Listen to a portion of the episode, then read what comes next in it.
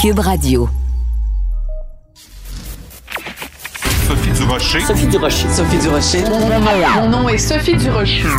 Sophie Durocher. Des opinions éclairantes qui font la différence. Cube Radio. Bonjour tout le monde, bon vendredi. Écoutez, je veux absolument commencer l'émission en parlant de la réaction. Depuis mercredi, depuis qu'on sait qu'il y a ce, ce couvre-feu qui va être imposé donc dès demain samedi. Euh, on n'aura pas le droit de sortir de chez nous entre 8 heures le soir et 5 heures le matin. C'est fou la quantité de gens qui tout d'un coup trouvent que ben on va rien de mieux à faire que de sortir. À partir de 8 heures le soir, on a l'impression là que on est emprisonné comme si en temps normal au mois de janvier au Québec, on passait notre temps à sortir de chez nous à 8 heures le soir, puis que c'est, c'est, c'est, ça se réunit à pleine poche dans les rues du Québec, que, mon Dieu, on va donc être traumatisé, puis on va donc être brimé dans nos libertés. Hey, soyons sérieux, là. C'est seulement parce qu'on nous dit que vous avez plus le droit de sortir qu'on se dit tout d'un coup, ah mon Dieu, ça aurait été tellement le fun de sortir. Puis quand je vois qu'il y a des gens qui ont profité du couvre-feu pour dire, ben moi j'ai un chien, je pourrais vous louer 50 dollars de l'heure. Je me dis vraiment, il y a des gens qui sont prêts à tout. Mais on va se le dire, un couvre-feu à partir de 8 heures le soir, au mois de janvier, au Québec, c'est quand même pas si grave que ça. Quand j'ai vu les gens qui poussaient des cris d'effroi, comme si vraiment on vivait sous une dictature, j'ai poussé un grand. Ben voyons donc. Sophie Durocher. Une femme distinguée qui distingue le vrai du faux. Vous écoutez Sophie Durocher. Il y a une histoire absolument sordide d'inceste qui est en train euh, d'ébranler euh, la classe politique et le milieu intellectuel en France. On va en parler avec quelqu'un qui non seulement connaît bien la France, mais euh, les histoires qui ébranlent le milieu intellectuel, elle connaît ça. C'est mon amie et collègue Denise Bombardier. Bonjour Denise, comment allez-vous? Eh ben, comment voulez-vous que ça aille? Honnêtement, à cette question, je ne sais plus. Il faut tous, il faut tous s'incliner. Et euh, je suis justement en train d'écrire ma chronique de demain là-dessus, là, derrière, derrière notre premier ministre, parce que, parce qu'autrement, parce que rien, à chaque, à chaque semaine, euh, on est perturbé par les nouvelles, par, par, les, par les nouveaux phénomènes. Et à partir de ce qui se passe à, Washington, quand on a vu ces, ces démons qui, qui, qui sont emparés du Capitole, et quand on sait on a à peu près 20% des Québécois qui, qui appuient qui appuient Trump et qui appuient tous ces mm. mouvements. On a de quoi être. Alors, quand on vous posait la question, je vous répète. En fait, je devrais faire comme les Anglais. Vous savez que les Anglais, quand ils disent How do you do, ils veulent pas de réponse. Ah oui? Ah bon? C'est juste une formule de politesse. En anglais, anglais Angleterre, euh, un Anglais vous dit How do you do? Vous répondez surtout pas, il veut rien savoir de ça. Bon, alors, voilà. ben, moi, dans mon cas, mon How do you do était vraiment sincère. Je voulais vraiment savoir quand vous alliez, comment vous alliez. Mais écoutez, Denise, euh, quand j'ai vu euh, cette histoire euh, en France, donc il faut expliquer un peu les choses. Donc, Camille Kouchner, qui est la fille de Bernard Kouchner, écrit un livre dans lequel elle affirme que son frère jumeau a été agressé sexuellement par un monsieur qui s'appelle Olivier Duhamel, un éminent politologue en France. Mais ce qu'on comprend en lisant son livre, c'est que beaucoup de gens dans son entourage le savaient et ça ne leur posait aucun problème. C'est une bombe qu'elle a lâchée, euh, Camille Kouchner.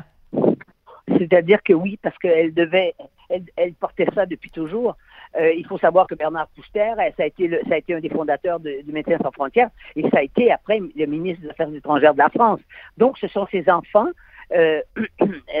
Camille et, son frère, et, euh, et Bernard Kouchner, euh, comme beaucoup de couples, s'est séparé. Et donc, la mère de la mère de, Camille et de son et de son frère il y avait il y a d'autres enfants aussi dans la famille eh bien ils sont allés vivre avec leur avec leur mère chez leur beau-père et Olivier Duhamel est le beau-père donc là je vous parle de quelqu'un c'est le frère de Duhamel qui fait des commentaires constamment à la télévision française depuis, euh, depuis, depuis toujours.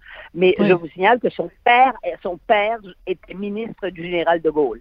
Ah oui, donc c'est vraiment, c'est une famille très connue en France. Oui. Non, non, c'est des grandes familles dans, dans, dans l'univers. Mais là, je vais vous faire le lien entre tout ça. Moi, je l'ai, moi, je l'ai croisé parfois.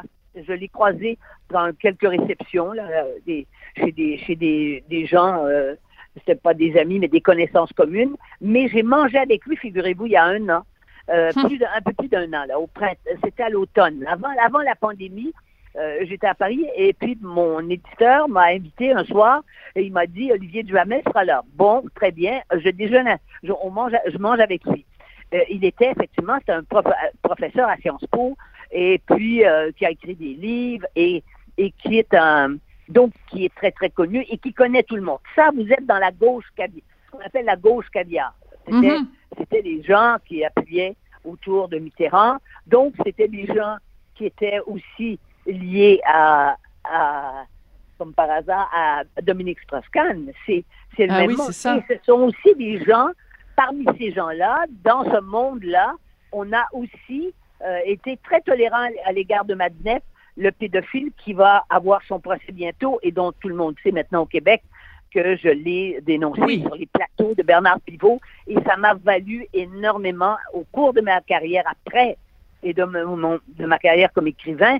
Je n'ai plus jamais eu de critiques dans certains journaux parce que les- il y avait des amis de Maznev partout. Donc, c'est ce monde-là. Et après, comme j'ai écrit avec mon, mon amie Françoise Laborde, on a écrit un, un espèce de, de pamphlet. Ne vous Sur DSK. avec Oui. l'histoire, l'histoire de Dominique Strauss-Kahn. J'ai pas besoin de vous dire que euh, je ne suis pas une amie de ces gens-là, mais très hypocritement, c'est pas comme ça qu'il me traitait. Alors, donc, j'ai mangé avec lui et je me suis rendu compte juste d'une chose qui m'avait frappé. Oui, Il allez-y. m'a fait, il m'a fait, parce que bon, maintenant, je suis à un âge où on ne me fait pas beaucoup la cour, euh, encore, encore que euh, ça, ça reste un peu. Il m'a fait une cour devant mon éditeur lourde, vous savez, une espèce de Ah oui. truc lourd. Et il m'a donné sa carte, il m'a dit, bah, oui, vous pourriez venir euh, faire une conférence à Sciences Po, évidemment qu'il me connaissait. Bon.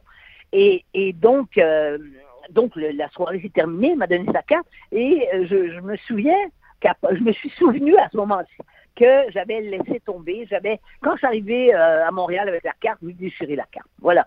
Et euh, donc, euh, je ne savais pas qu'il était un incestueux. Je savais, je, je savais pas ça. Il fallait attendre que sa fille le dise. Parce que le fils, Sa belle-fille, oui. arrivé à partir de l'âge de 14 ans, le fils ne voulait pas. Voilà, bon. parents- Alors ça, c'est au cœur. Ça, c'est au cœur de cette histoire-là qui vraiment, les gens ne parlent que de ça en France. C'est que Ouais. la, la, la, la victime présumée, donc ce, ce garçon, donc euh, qui, est- qui est, Ah, c'est on- pas présumé, c'est confirmé. C'est confirmé. Oui. D'ailleurs, la façon dont il a quitté immédiatement, il était président de, de, de la Fondation. Vous n'avez pas besoin de faire un procès pour savoir que c'est vrai. Tout le monde le savait. Et vous savez que c'était que leur tante, euh, c'était euh, Marie-France de Pizier. leur mère.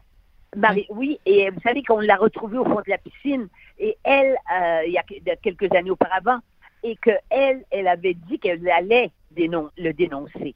Donc, tout le monde le savait. Et dans ce monde-là, vous savez, c'est un monde qui, euh, qui se tient parce qu'ils ont, sur les questions de mœurs, ils ont, ils ont des choses à se reprocher qu'on ne pouvait pas leur reprocher avant, mais avec la, ça a changé depuis, hein. Et d'après Ouais. Il a fini, ça a fini par sortir. Donc, c'est des gens, mais elle raconte dans son livre, moi j'ai lu juste le début comme envoyé, mais je vais avoir le livre parce qu'il est sorti jeudi, mais j'ai une amie qui m'en a fait des photocopies qui m'a envoyé.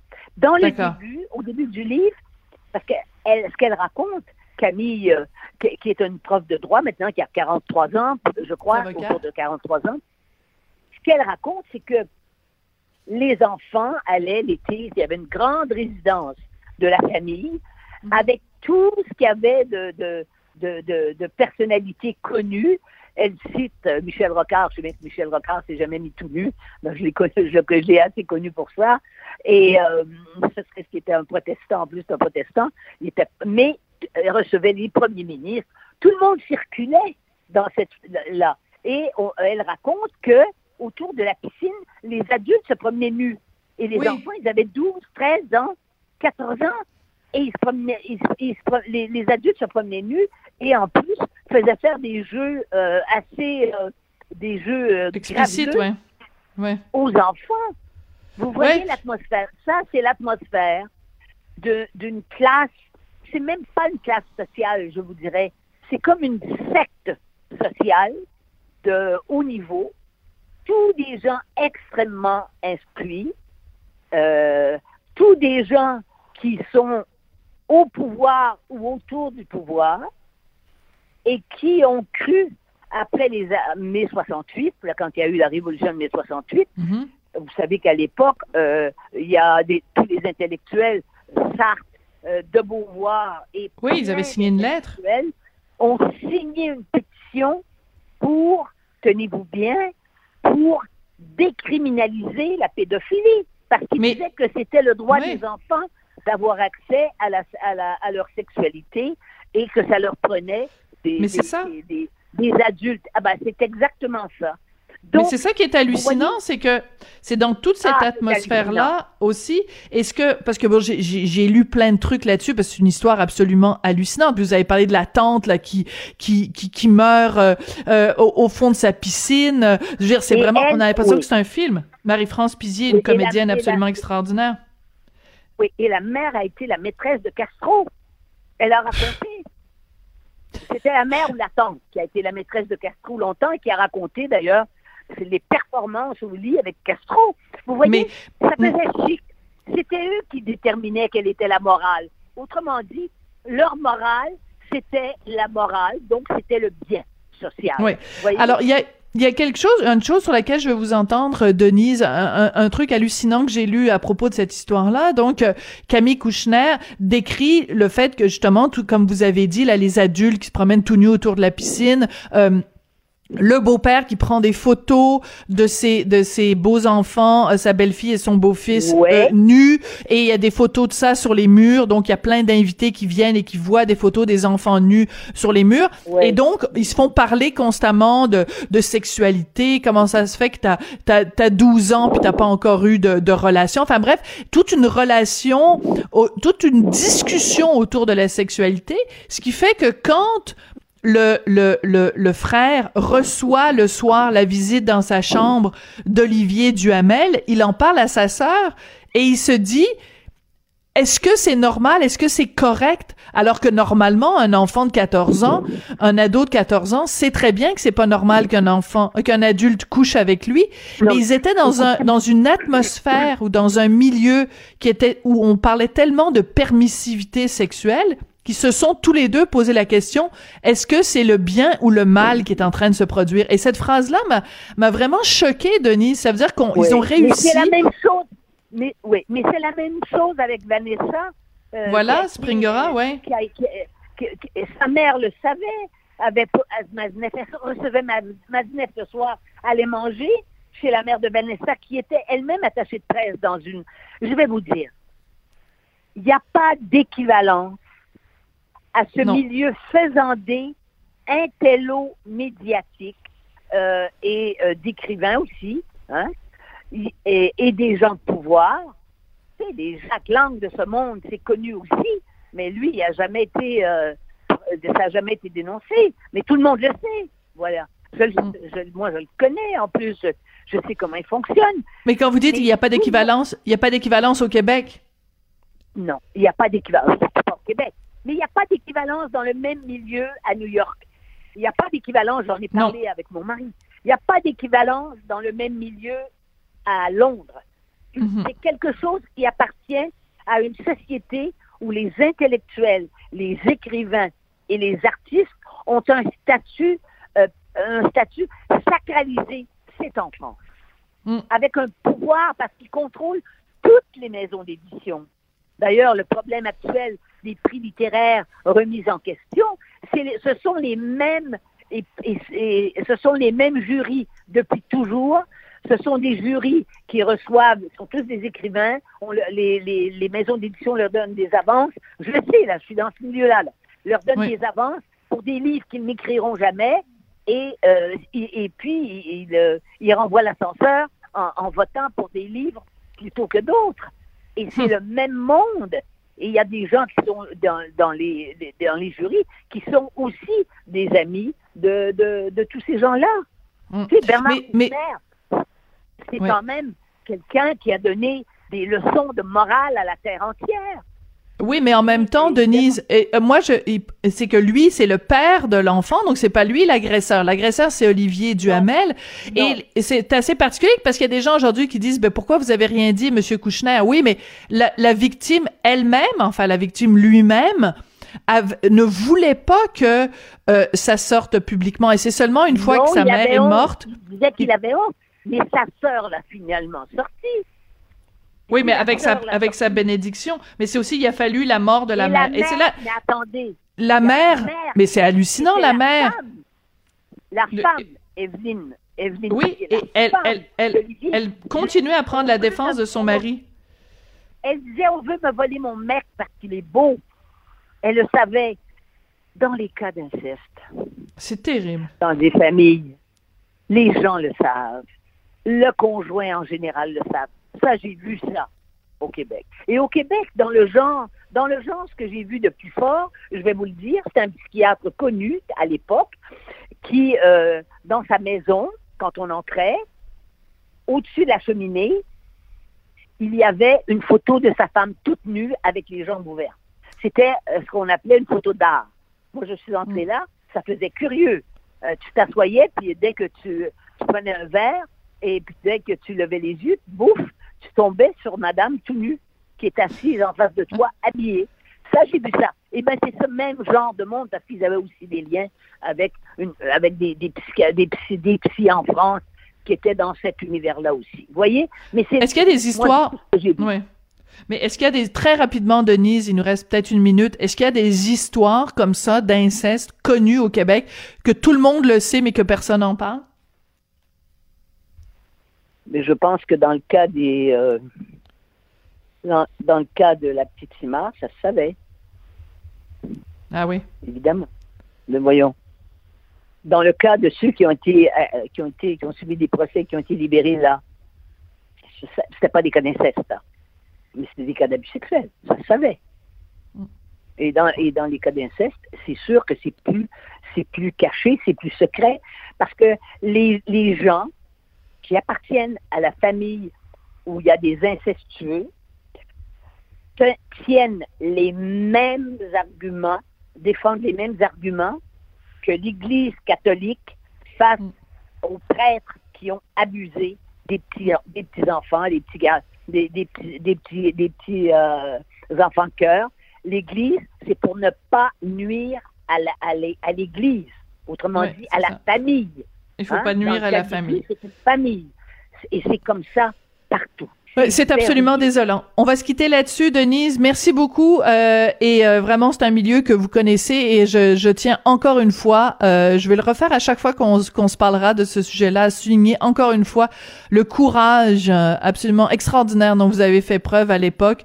Euh, vous êtes tenu debout devant ce salaud de Gabriel Masnev. Vous avez été la première à le dénoncer. Il y a plusieurs années de ça et euh, l'histoire vous a donné raison, euh, Denise, mais je tiens à le saluer et, et, à quel point vous avez payé aussi le prix pour ça. Denise, on a très hâte de lire votre chronique euh, de demain. Merci beaucoup, puis à, à très bientôt. D'accord, au revoir et une salutation à tous vos auditeurs. Au revoir. Merci, Denise.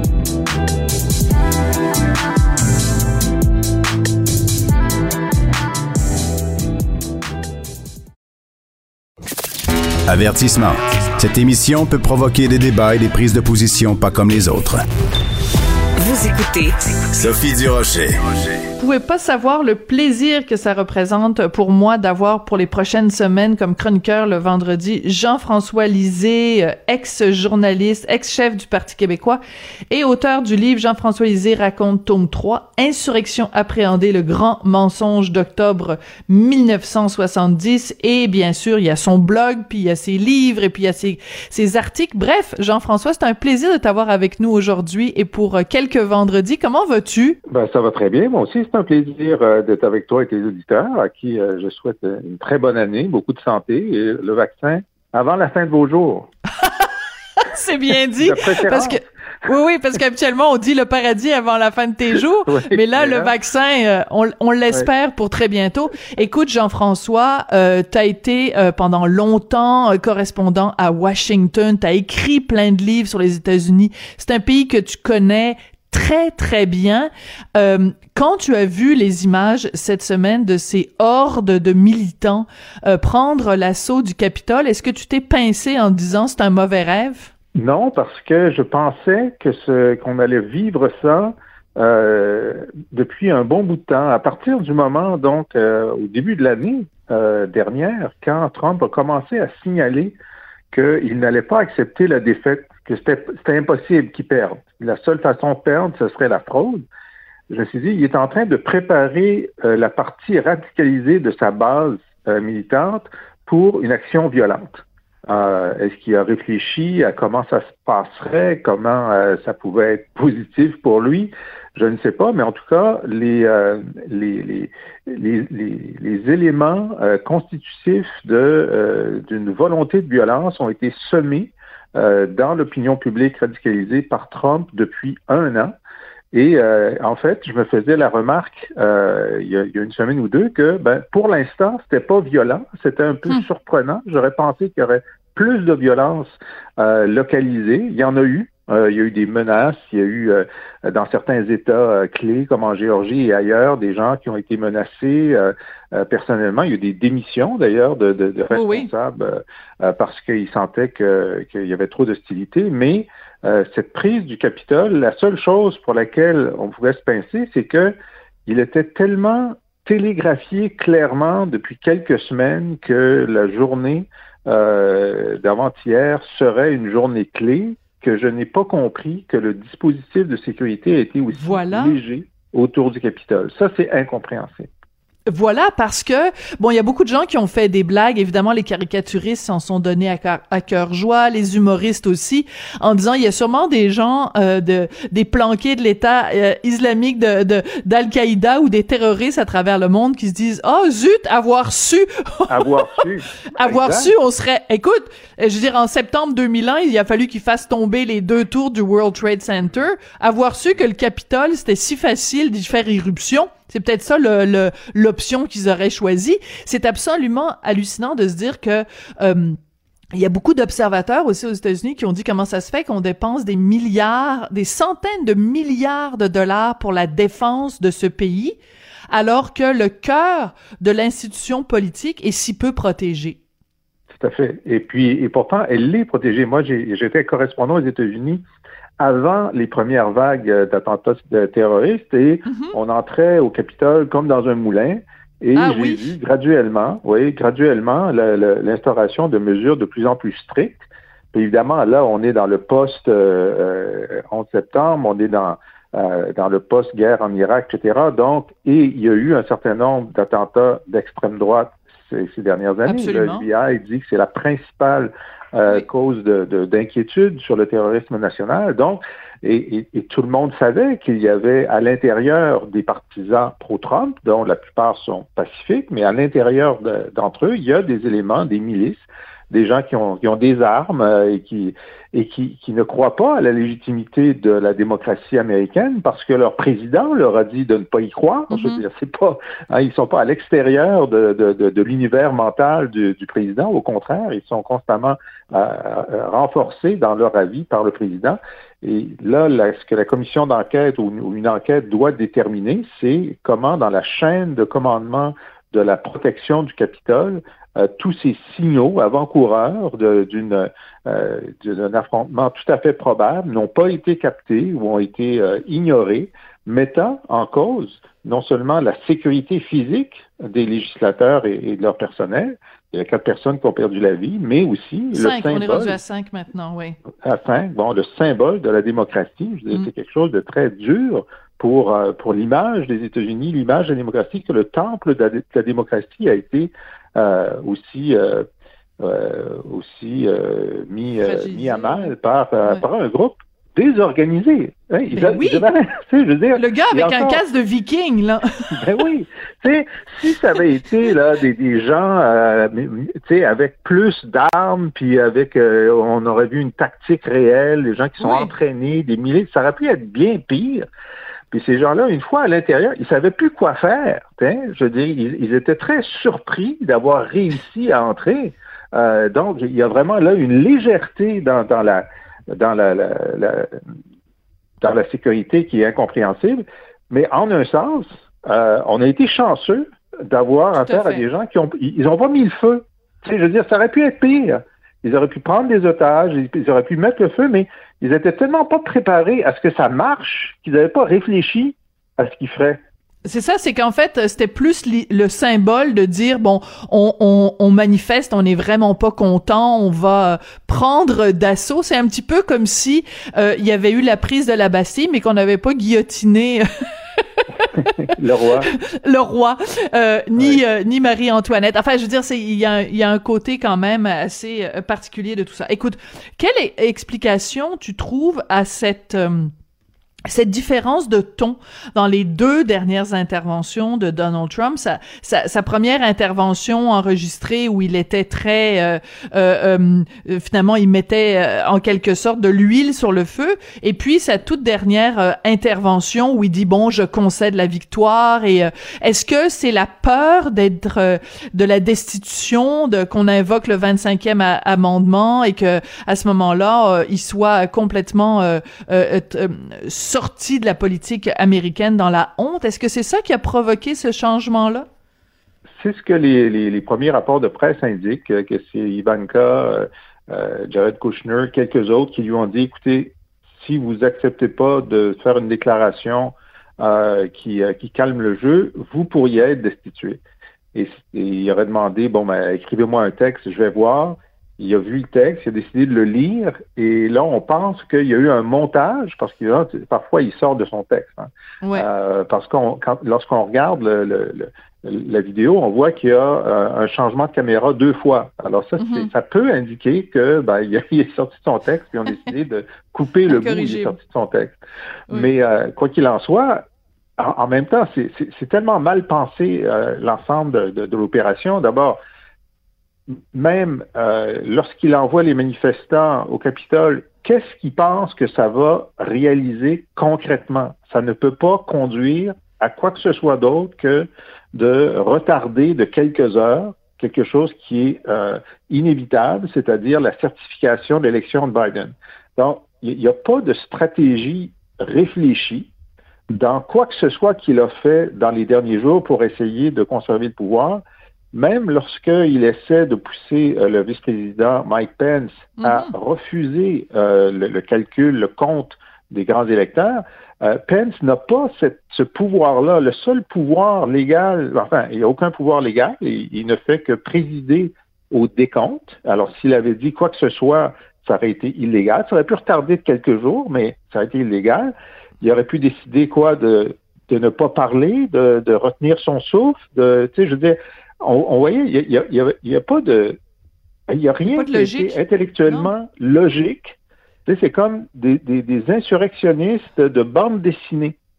Euh, oui, tout à fait. La même, c'est ça. Et de la même façon, euh, s'il a été convaincu qu'il pouvait être destitué, euh, soit par le, le, 25e amendement, ça, ça veut dire que le vice-président et la majorité des membres du cabinet signent une lettre demandant au Congrès de suspendre euh, le, président. Euh, c'est vrai que bon, c'est impensable parce que les membres du cabinet, c'est tous des gens qui sont pro-Trump, alors ça aurait été impossible de les réunir, mais même réfléchissons à ça. La Constitution dit que si cette lettre est envoyée au Congrès pour suspendre le président, le président peut envoyer une autre lettre disant non, non, non, je suis euh, tout à fait en état de, de présider. Et là, c'est le Congrès qui doit décider de le renverser avec une majorité des deux tiers des deux chambres, ce qui n'arrivera jamais. Mais non, parce que les républicains, mais non, c'est ça, mathématiquement, ben ça n'aurait pas fonctionné de toute façon.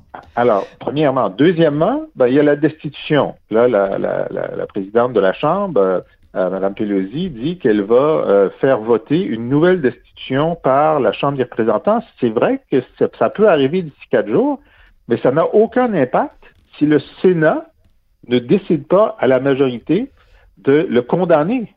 Et jusqu'à dans le Congrès sortant, ils ont, les républicains ont toujours la majorité, donc ça n'arrivera pas. Alors, ça veut dire que même si son entourage l'a convaincu hier qu'il était à risque de destitution, ils lui ont menti.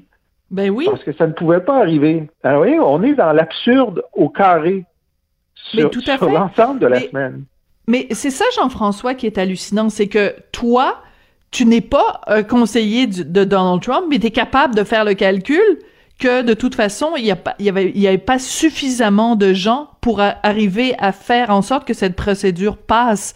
Comment se fait-il que lui, euh, Donald Trump, qui est président des États-Unis, est pas capable de prendre un crayon un papier, puis d'additionner les votes, puis dire, ben, de toute façon, ils y arriveront pas. C'est encore une fois une preuve supplémentaire que ce gars-là n'est pas intelligent, qu'il n'a pas les capacités intellectuelles pour ne serait-ce que euh, gérer euh, une caisse populaire et euh, encore moins de gérer un, pays de, de, centaines de millions d'habitants. C'est, c'est, on en a à chaque jour, à chaque heure, la preuve supplémentaire. Exact. Et de façon très perverse, en fait, peut-être que justement, ces conseillers principaux, sachant qu'ils ne connaissaient pas le détail du fonctionnement de la Constitution, ont dit, ben, il va nous croire si on lui dit que ça peut marcher. Et donc, il va faire la déclaration qui est nécessaire pour le bien commun, parce qu'on ne met pas en doute là, que c'est très bien cette déclaration d'hier. C'est une bonne chose qu'elle existe. Hein? Bon. Et donc, peut-être que ces conseillers ont utilisé le mensonge et l'ignorance de Trump pour arriver à, euh, à un élément positif. Écoute, c'est un scénario de film absolument hallucinant et je sais pas si t'as si as vu passer euh, Simon Olivier Fecteau, euh, le, concepteur du Bye Bye, euh, qui laissait entendre, je me souviens plus exactement de la formulation, mais quelque chose comme dire ça fait seulement quelques jours que le Bye Bye a été fait, puis déjà la, la, la réalité dépasse la, ah, ben fiction. Ben c'est complètement, c'est complètement absurde, mais parlons quand même de, de l'après. Le départ euh, euh, de Trump, on l'a vu, ses partisans sont tellement craqués, ils sont tellement euh, jusqu'au bouti, jusqu'au boutiste que le jour où, où, Donald Trump, le, le, clan Panton va arriver devant la Maison Blanche puis qu'il va partir avec ses petites boîtes en carton, ça va pas réussir non plus à calmer l'ardeur de ses militants. Et c'est, ça va être comme un feu de broussailles qui couvre et euh, la, crainte quand même que ça explose va rester, non, Jean-François? Euh, oui, c'est-à-dire qu'il y, a un tort considérable qui a été posé parce que euh, M. Trump, plusieurs de ses alliés ont convaincu la majorité des électeurs républicains que l'élection était frauduleuse. Donc ça, ça fait partie, c'est un fait politique de, la vie américaine qu'on va avoir et, qui sera un, genre de cailloux dans le soulier de Biden mhm. pendant les quatre ans à venir. Donc, il y a une partie de l'électorat qui pense qu'il est illégitime. Alors ça, c'est très négatif. Cependant, euh, ce qui est arrivé avec cette, euh, cette émeute pro-Trump, c'est que euh, pour la première fois en quatre ans, des républicains de, de, très haut rang se sont dissociés de Trump. Et ça, ça n'avait jamais, jamais été vu auparavant. Et Trump avait réussi, jusqu'à ce jour d'émeute, à euh, préparer sa domination du Parti républicain pour les quatre années à venir et donc sa propre candidature à la présidentielle de 2024. Et ça semblait marcher son affaire. Et là, à cause de euh, cette bêtise folle de, de, mm. soutenir les émeutiers, euh, il a réussi à fractionner son parti à faire en sorte de se fâcher avec son vice-président, qui est lui-même un candidat potentiel pour 2024, et donc à créer un schisme à l'intérieur du Parti républicain. Alors ça, c'est extraordinairement important parce que lui, euh, il s'en va pas nulle part. Il a, d'ailleurs réuni une cagnotte de 200 millions de dollars depuis l'élection en ramassant de l'argent sur euh, son affirmation que l'élection est frauduleuse. Donc lui, il est là pour rester, mais s'il y a une division au sein du Parti républicain, ce qui semble maintenant acquis, ben, ça va aider considérablement M. Biden parce que ça va libérer un certain nombre de républicains modérés, y compris au Sénat, il y en a peut-être une demi-douzaine, des gouverneurs républicains dans la nation aussi, pour dire, bon, ben maintenant qu'on a moins peur, on a moins peur de, de, de Trump, on va être capable de faire des compromis, de s'entendre sur un certain nombre de choses. Alors, en ce sens-là, d'être allé trop loin, euh, euh, provoque euh, une nouvelle situation politique qui est plus favorable aux démocrates. Écoute, c'est on vit des heures absolument trépidantes pour quiconque s'intéresse à la, politique américaine. On pensait pas, toi et moi, jeunes journalistes, quand on a commencé dans le métier, euh, pouvoir euh, voir un jour ces images-là de, de hordes de militants prendre d'assaut le Capitole. Donc, évidemment, on a bien hâte de voir comment tout ça va se dérouler. Ben écoute, ça a été un grand plaisir de te parler, Jean-François, puis on se dit euh, rendez-vous vendredi prochain. Dieu sait quelle surprise Donald Trump va ah. nous réserver. Également, on peut compter sur lui pour nous donner du bon matériel. Absolument, on s'ennuie jamais, en tout cas, ça c'est certain. Jean-François Lisée, donc ex-chef du Parti québécois et auteur du livre Jean-François Lisée raconte tome 3, Insurrection, c'est le cas de le dire, Insurrection, hein? Insurrection appréhender le grand mensonge d'octobre 1970.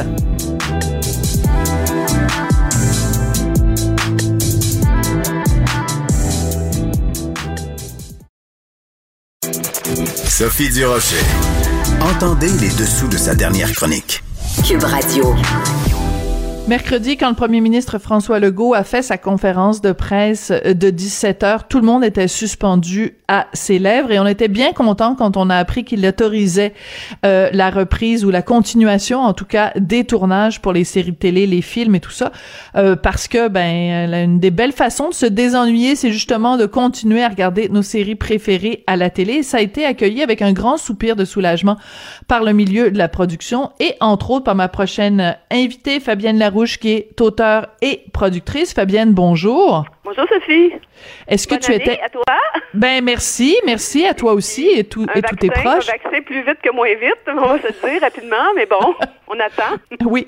Toi, est-ce que tu es comme moi? Est-ce que tu as peur des aiguilles? Euh, Est-ce que tu vas tu t'appréhendes quand même un petit peu la petite piqûre initiale quand on va se faire vacciner? Moi, j'ai pas peur des piqûres parce que j'ai commencé, j'étais petite, je faisais de l'asthme, alors j'avais des allergies, donc j'étais désensibilisée. J'ai commencé tôt à avoir des, piqûres, mais je suis pas maniaque des, euh, des vaccins. Mais euh, j'ai été j'ai eu le vaccin pour la HN1, euh, écoute, euh, sans, sans problème. Même que je, je m'offre pour aller faire une formation pour apprendre comment vacciner avec Michel.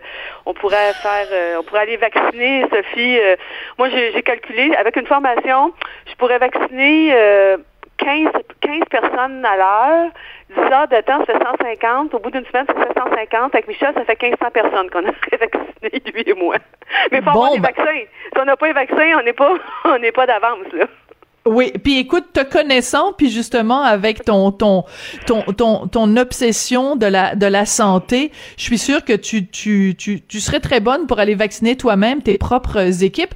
Donc quand mercredi tu as entendu le premier ministre dire euh, on autorise les euh, les euh, les tournages et tout ça et les captations parce que c'est important, ça devait être quand même extrêmement rassurant pour la productrice en toi là. Ben oui, ben surtout, Sophie, que tu sais, quand on a commencé, quand on a repris les tournages au mois de juillet, tu sais, ça a été quelque chose. C'est comme si on s'en allait en guerre, là, toute la gang. Tu sais, les techniciens, les acteurs, on y avait une fébrilité, une nervosité. Tu sais, on était euh, vraiment, euh, on se disait où c'est qu'on s'en va, puis euh, ça va-tu, tu sais, on va-tu tout attraper, on va-tu tous mourir? Et finalement, tu sais, puis on a mis évidemment, on a suivi à la lettre, on a respecté les mesures sanitaires mm-hmm. qui nous avaient été imposées par la santé publique. Puis là, je, je t'énumérerai pas toutes, je ne te ferai pas une nomenclature de ça, mais m'a dire, on était quasiment, on est quasiment une annexe de, soins intensifs, ok, sur le plateau de tournage de district. Et tu sais, le mois de juillet, ça a bien été. Mois de mois d'août, septembre, octobre, novembre, tu sais. Décembre, on a une personne qui a testé positif, mais c'est à trois jours de terminer. Fait qu'on est parti en vacances. Il n'y a pas eu d'éclosion. Fait que ça s'est bien passé. Puis, en reparlant au, à tout le monde, parce que j'ai reparlé aux acteurs, aux principaux mhm. acteurs, euh, puis aux techniciens euh, avant hier, avant de recommencer à tourner. Puis, tu sais, c'est intéressant parce que tu sentais, tu sentais pas un relâchement, mais tu sentais ceux qui sont plus nerveux par rapport euh, aux soucis euh, sanitaires. Puis ceux qui, bon, ben finalement, tu sais, ma lunette, euh, ben je prends 10 secondes avant de la replacer, tu sais. Alors moi, là, j'ai, j'ai, mis tout le monde ses nerfs, là, Sophie. Là, j'ai dit, écoutez, ah oui? ben oui, parce que faut pas relâcher. C'est, c'est, c'est, qui, pourquoi ça a bien été, Sophie, mars, avril, euh, mais là, tout à coup, euh, Noël, euh, tu sais, Noël, bon, moi, j'ai vu ma mère, tu sais, j'ai mis, on s'est mis chacun double double masque, mais on s'est rencontrés. Tu sais, veut, veut pas, il y a un moment où on, commence à être épuisé de ça, mais il faut tenir le coup. Donc, là, moi, j'ai dit, bon, Monsieur Legault nous fait confiance. Évidemment, on est structuré. Tu sais, c'est pas comme tu t'en vas en ski, Sophie. Là, moi, tu sais, je reste à côté du Mont-Saint-Sauveur. Écoute, j'ai pas commencé encore ma saison. Je t'expliquerai Ah oui, parce que t'as pas confiance? Ouais. ben, c'est parce que c'est toutes sortes de monde. Là, nous, on est dans un environnement contrôlé, comme ton studio. Tu sais, c'est les mêmes personnes, les mêmes techniciens qui arrivent le matin. Tout le monde euh, signe son formulaire. Tout le monde. Tu sais, il y a une façon de faire. On, c'est, contrôlé. On- ça veut pas dire que le malheur peut pas s'abattre sur nous autres, mais on a depuis le mois de juillet, on a montré euh, qu'on était capable de de, de, de, de, faire la chose, tu sais, de, de s'organiser. Et donc, euh, le premier ministre, quand, quand M. Legault il nous dit, OK, euh, continuez parce que Luc Dionne est un service essentiel, ce qu'on savait pas, Oui. ce qu'on savait pas, ben formidable. Alors, on fait, OK, parce que, tu sais, entre toi puis moi, à boîte à pain, là, le 31 décembre, là, s'il n'y a pas la soirée de, tu sais, de, de- en commençant par en direct de l'univers puis qui finit par le bye-bye, s'il n'y a pas le bye-bye, là, écoute, je sais pas, là, on se met tous ces antidépresseurs, là. ils- Oui, oui, tout à fait. Mais c'est ça qui est intéressant. C'est Ouais. ça qui est intéressant aussi parce que, euh, bon, on a toutes sortes de motivations. Chacun d'entre nous, qu'on soit plombier ou qu'on soit euh, gérant de caisse populaire, on a tous une motivation pour faire pour faire ce qu'on fait dans la vie. Et je pense que en période de pandémie, quand tu as le premier ministre qui dit je vais donner un, un feu vert à votre secteur parce qu'il est essentiel pour la santé euh, euh, mentale des gens, ben tu te dis bon ben c'est pas juste la télé que je fais tu sais le, le titre de l'émission c'est juste la TV ben c'est pas juste la télé parce que ça sert aussi à rassembler les gens ça sert à, Oui. à les sortir de leur petit quotidien puis raison. toi et Luc ben vous avez aussi l'impression que ce que vous faites est utile ouais, ben c'est ça. On se dit euh, bon, les gens euh, le soir à, à 19h, il y a comme un rendez-vous. C'est un rendez-vous pour un million et demi de personnes. Voilà. Donc euh, c'est sûr que c'est comme un c'est pas un happening parce que le happening c'est c'est le 31 décembre là, où tu as un, un Québécois sur deux, mais quand même à 19h c'est un téléspectateur sur deux. Donc tu te dis OK, mais mais quand même Sophie, il reste que ce virus-là, il est partout, là, tu sais. Fait que tu veux pas arrêter non plus parce que ça a des coûts aussi, ça. Tu sais, toutes les fois euh, que tu arrêtes, faut que tu payes des, des techniciens, des acteurs, les studios. Tu sais, ça a un coût. Tu peux pas arrêter euh, euh, autant de fois que tu, tu le veux, là, tu sais. C'est ça. Mais là, justement, quand vous avez été obligé d'arrêter pendant trois jours parce que euh, il y avait eu ce cas euh, de COVID, même si c'était pas une éclosion, ça a des coûts quand même importants. Vous avez été obligé de retarder donc certains tournages. Peux-tu, es-tu capable de mettre un chiffre là-dessus? Ben, pour trois jours, ça a coûté entre 100 et 150, euh, entre 125 et 175 000. Ah ouais. Ben oui, mais Sophie, tu sais, les acteurs qui, qui ont déjà été demandés, il faut les payer. C'était trois jours de, de tournage. Les techniciens, la même chose. Alors, t'imagines, euh, là, tu peux pas faire ça. Tu sais, moi, j'ai dit à ma gang, on peut pas arrêter. On va arrêter une autre fois, puis on va arrêter. On recommencera pas, là. Alors, non, tout le monde, mais tout le monde est heureux. Ce que je veux que tu saches, c'est que quand je parlais aux acteurs, puis quand je parlais aux techniciens, il y a personne qui disait, ah, mon Dieu, les gens voulaient juste s'entend- entendre dire, écoute, on, on, on relâche pas, on, on Mm. reprend, on se remet dans l'état d'esprit du mois de juillet. Mais c'est sûr que ça a des coûts, tu sais, parce que tu veux pas, euh, regarde, c'est ça, ça a des coûts. Puis là, ça a des coûts pour trois jours, mais si t'arrêtes, bon, c'est sûr que tu paierais pas 60 jours de tournage. exponentiel. Mais, Ouais. mais en même temps. Mais, mais Et- on veut pas arrêter. On veut, tu sais, là, on a dix semaines, là, à partir de, aujourd'hui, on finit, on a terminé le- nos trois jours qu'on a dû reprendre de, avant Noël, là.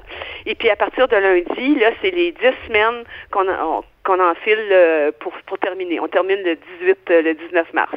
Puis on espère, on se croise les doigts que tout va bien aller.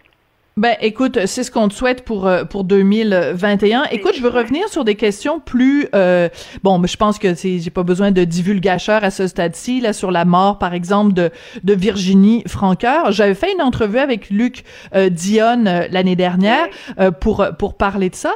Mais toi comme productrice quand tu tu vois un personnage comme ça parce que la, la- la comédienne était tellement attachante, le personnage était tellement riche et tellement complexe, c'est un deuil pour toi aussi euh, comme script éditrice, comme productrice de voir Euh, s'en aller un oui. personnage comme ça? Mais toi, tu vas comprendre parce que tu es mère de famille. Et un jour, Ah! Nicolas, va falloir que tu le laisses aller. Faut, faut sevrer, il faut savoir sevrer. Hein, Oui. Sophie? Un jour, il Oui. faut dire, Nicolas, oui, tu vas aller étudier là, ou oui, tu vas, tu t'en vas là avec ta blonde. Bon, c'est, c'est, c'est ça. Le plus tard possible. Ben, ben voilà, mais c'est, le plus tard possible. Tu sais que Luc, c'est pas souvent qu'il a fait ça. En fait, c'est la première fois qu'il faisait ça. Juste avant d'appeler Virginie. Euh, ben moi, j'appelle Virginie, là. Ben oui. Son nom. Tu l'appelles du nom de son personnage, oui. oui, c'est ça. Et euh, parce que à lui, ça revenait à, à l'auteur de, tu sais, c'est un personnage tellement important pour pour lui, puis pour elle, puis pour les téléspectateurs. Ça revenait à Luc de de lui annoncer euh, la nouvelle, tu sais. Et juste avant, il m'a appelé, il m'a dit, ah, Fabienne, il va faire quelque chose que je trouve ben ben ben difficile. Je, je sais, Luc, mais je suis là. OK, j'ai dit, je vais penser à toi pour les dix prochaines minutes. Il l'a fait. Mais tu sais, puis il arrive un moment aussi comme, tu sais, j'ai écrit Virginie pendant 14 ans et demi. Tu sais, il y a des moments où tu t'attaches à des excuse-moi, il y a du monde qui m'appelle. Il y a des moments où tu t'attaches à des acteurs, à des actrices, puis tu veux pas faire ça, tu veux pas sevrer, tu veux les garder près de toi. Mais martyrise des fois, parce que quand tu as fini une histoire, tu as fini une histoire. Quand tu as fini l'histoire d'un personnage, Sophie, c'est terminé. Sais, il faut, mais c'est difficile, c'est difficile. C'est comme une mère de famille qui, qui doit, euh, hmm. qui doit à un moment donné dire à ses enfants, écoute, euh, ben là, il faut le laisser aller, il faut le laisser aller. Moi, j'ai pas parce que t'es arrivé au bout, c'était arrivé au bout de l'histoire. Oui, ouais. oui, oui, voilà, du personnage, voilà. Alors, Alors euh, elle, elle, a un nom, elle a un nom, la comédienne, c'est Catherine Audrey Lachapelle. Mais je trouve ça très charmant. Je trouve ça très charmant que même dans ta tête, à toi, c'est c'est le nom du personnage, comme euh, Laurent Cloutier pour Patrick Labbé. Tu sais, je veux dire, ça ça reste vraiment des. Euh, c'est ça, à moins que ce soit des, des, des, des, acteurs, des actrices avec lesquels j'ai travaillé très près puis qui ont fait, euh, ben, comme Chantal Fontaine. C'est sûr que Chantal, je l'appelle Chantal, je l'appelle pas du nom de son personnage, mais souvent c'est ça, c'est Virginie Miss Barbecue. Pour moi, c'est Miss Barbecue. Miss Barbecue. Souvent des personnages comme ça, euh, Florence, Noélie, euh, et, et dans le cas de Virginie, écoute, elle, elle venait pour un épisode. Écoute, ça a duré cinq ans. Ouais. T'imagines-tu comment elle était inspirante pour Luc? C'est formidable. Tu sais, elle, est, elle a été reconnue. Les quand elle, a quitté, quand elle est morte, euh, je veux dire, les gens, elle a eu des témoignages de sympathie, d'amour. Tu sais, hmm. ils font ça, les acteurs, les actrices, euh, ils font ça aussi pour ça, hein, pour être aimés, j'imagine. De, puis parce que, mais justement, ils du public. Ouais, mais justement, parle-moi un peu de Caroline Néron parce que moi j'ai été ah, euh, abasourdie, découragée de voir la violence, la violence des commentaires à son égard, à tel point que bon, la production, vous avez écrit un texte pour dire aux gens calmez-vous le pompon, ma gang de d'énerver. Euh, comment t'expliques ça en 2020 Ben là, on est en 2021, mais c'est arrivé l'année dernière que ben, les gens aient cette telle rage au cœur face à une comédienne comme Caroline.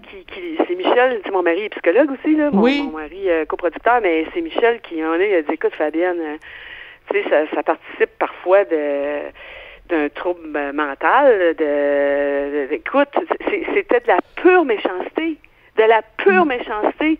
Écoute, j'ai trouvé ça horrible. Là, que la même chose, on est, oui, on a réagi parce qu'à un moment donné, je me suis dit, non, mais attends, là, je sais, qu'est-ce que Caroline Néron a pas tué? Puis je t'ai lu là-dessus aussi, hein. Oui. Tu sais, Sophie, ça n'a aucun bon sens, là. Je dire, retenez-vous retenez-vous et euh, je pouvais pas, non je, je pouvais pas on pouvait pas ne pas intervenir dans dans, dans, cette affaire là je me suis dit je, sérieusement Sophie j'avais une telle méchanceté gratuite juste pour me défouler juste parce que j'étais écœurée de la pandémie, juste parce que j'en ai plein le cul, euh, juste parce que ma vie c'est de la merde. Euh, excuse-moi, on vit en société, on est 7 milliards d'humains. Tu comprends-tu, Sophie, pourquoi il y a des guerres? Mm. Sacrifice. Écoute bien, là, juste, je me suis dit non, c'est pas. Puis elle fait une belle job, elle est bonne. Elle est super elle bonne. Là pour rester. Elle est là pour rester, Sophie. Il y a toujours bien des maudites limites. Oh oui, euh, c'est. Ah non, puis on, on, parlait de, de son physique, euh, de sa faillite. Euh, non, moi, j'étais abasourdie. De son divorce? Mais c'était des oh, de choses qui n'ont aucun rapport. Qui ont aucun rapport. Sophie, elle a une petite fille de 9 ans. Je sais. Qui est sur les médias sociaux. Et alors, cette petite fille-là, sa mère, écoute, elle n'est pas, est pas armée pour ça. Parce que tu le sais, Sophie toi comme moi, on en a eu des, euh, ben des commentaires pas toujours plaisants. Bon, alors, mais tu sais, il faut que tu sois fait dur, puis c'est pas le fun, tu sais. Puis euh, moi, j'ai pas de, mais tu sais, mes, mes, mes nièces, ils ont peut-être lu ça à un moment donné. Euh, si, si, c'est ça. Hey, c'est c'est rough. Alors tu dis, euh, non. Puis dans le cas de Caroline, sérieusement, c'était c'était que de la ma méchanceté pure. Non, on a réagi parce que moi, je, je voulais pas laisser faire ça. Il y a des, il y a des limites, Sophie. J'ai une question pour toi. Ouais. J'ai une question pour toi, Fabienne, parce que euh, Charles Lafortune est allé à l'émission de Patrick Huard, La Tour, puis il a expliqué pourquoi, euh, dans La Faille 2, il avait choisi de reconduire le rôle de, de euh, voyons, de Marie-Pierre Morin. Et il a dit, ben, il, y a, il, existe une telle chose que la réhabilitation, puis si on n'est pas capable d'offrir une réhabilitation à quelqu'un, ben, on fait preuve d'un manque d'humanité. Qu'est-ce que tu as pensé de la, de, la, de la justification de Charles? Et toi, l'engagerais tu euh, Marie-Pierre Morin, dans une de tes productions? Oui. Absolument. Absolument. Un, moi, j'ai pas compris cette affaire-là. Là. C'est, euh, tu sais, bon, euh, je, Safia, Marie-Pierre, il arrive quelque chose, bon, il s'est malhabile, mais à ce point-là, non, moi, Marie-Pierre, puis il y, a un moment aussi où la rédemption, là, puis l'expiation de ta faute, là, il y a une limite, là. On va quand même pas la, la brûler sur un bûcher, là. Marie-Pierre, c'est une fille formidable, talentueuse, belle, intelligente. Ça aussi, ça fait, ça aussi, ça, ça amène de l'envie, de la jalousie, de la méchanceté. Alors là, il arrive cette affaire-là. Bon, Marie-Pierre a fait le party. Et ça, c'est grave, ça, là. là écoute, que le dernier, que celui qui a jamais péché lui lance la première pierre. La première pierre, ben oui. OK, elle a fait le party. Regarde, Sophie, je suis absolument d'accord avec, euh, avec Charles. Il a raison. Euh, puis il y a un moment aussi où l'expiation, il y a des limites à se morfondre en je m'excuse, je m'excuse, je m'excuse. Moi, là, tu sais, Marie-Pierre a, a compris le message. OK? Euh, c'est en allé dans, dans, ses terres. Mais aujourd'hui, cette fille-là, elle peut plus travailler. Elle aura plus de job. Voyons. écoute, dans quel monde on vit? Le pardon, ça n'existe pas. Hmm. Moi, j'ai lu un texte de Véronique Cloutier qui m'a fait les larmes aux yeux, où Véronique parlait du pardon. Je m'excuse, là. Mais moi, quand Véronique, elle a écrit ça, j'avais les larmes aux yeux j'avais des frissons. Hmm. Point. Ça dit tout. Alors oui, je, je, je, suis pas juste, je suis derrière Charles, mais j'aurais pu être devant lui parce qu'il a raison de l'avoir engagé. Il y a, oh, puis, puis j'espère Marie-Pierre à, un moment donné avoir prendre, elle va avoir appris de ça. C'est sûr que c'est quelque chose qui a été difficile pour elle. Ça, c'est certain. Mais qui a été formateur, c'est sûr. ouais. Ben, ben écoute, Fabienne, on a, on est, euh, on se souhaite pour 2021 non seulement un vaccin, mais euh, des productions de District 31 sans, sans aucun souci, un beau. un beau, euh, une belle année sans, sans problème de santé. Merci beaucoup. Soyons sereins, sereines, Sophie. Soyons. Ben, une journée à la fois. Hein? T'embrasse. Merci, Sophie. Merci beaucoup, Fabienne Larouche, donc euh, euh, auteur et productrice avec euh, Etios, évidemment, de District 31 et de d'autres productions. Mais euh, je vous avoue que District 31, évidemment, c'est un petit peu un incontournable en 2021.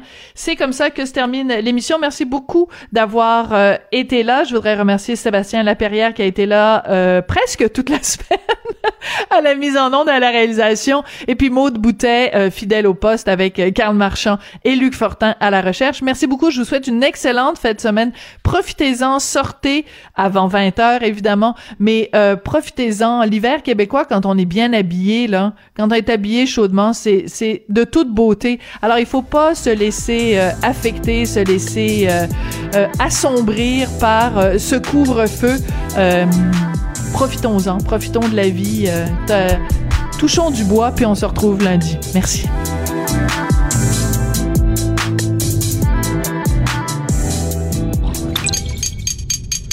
Cube Radio.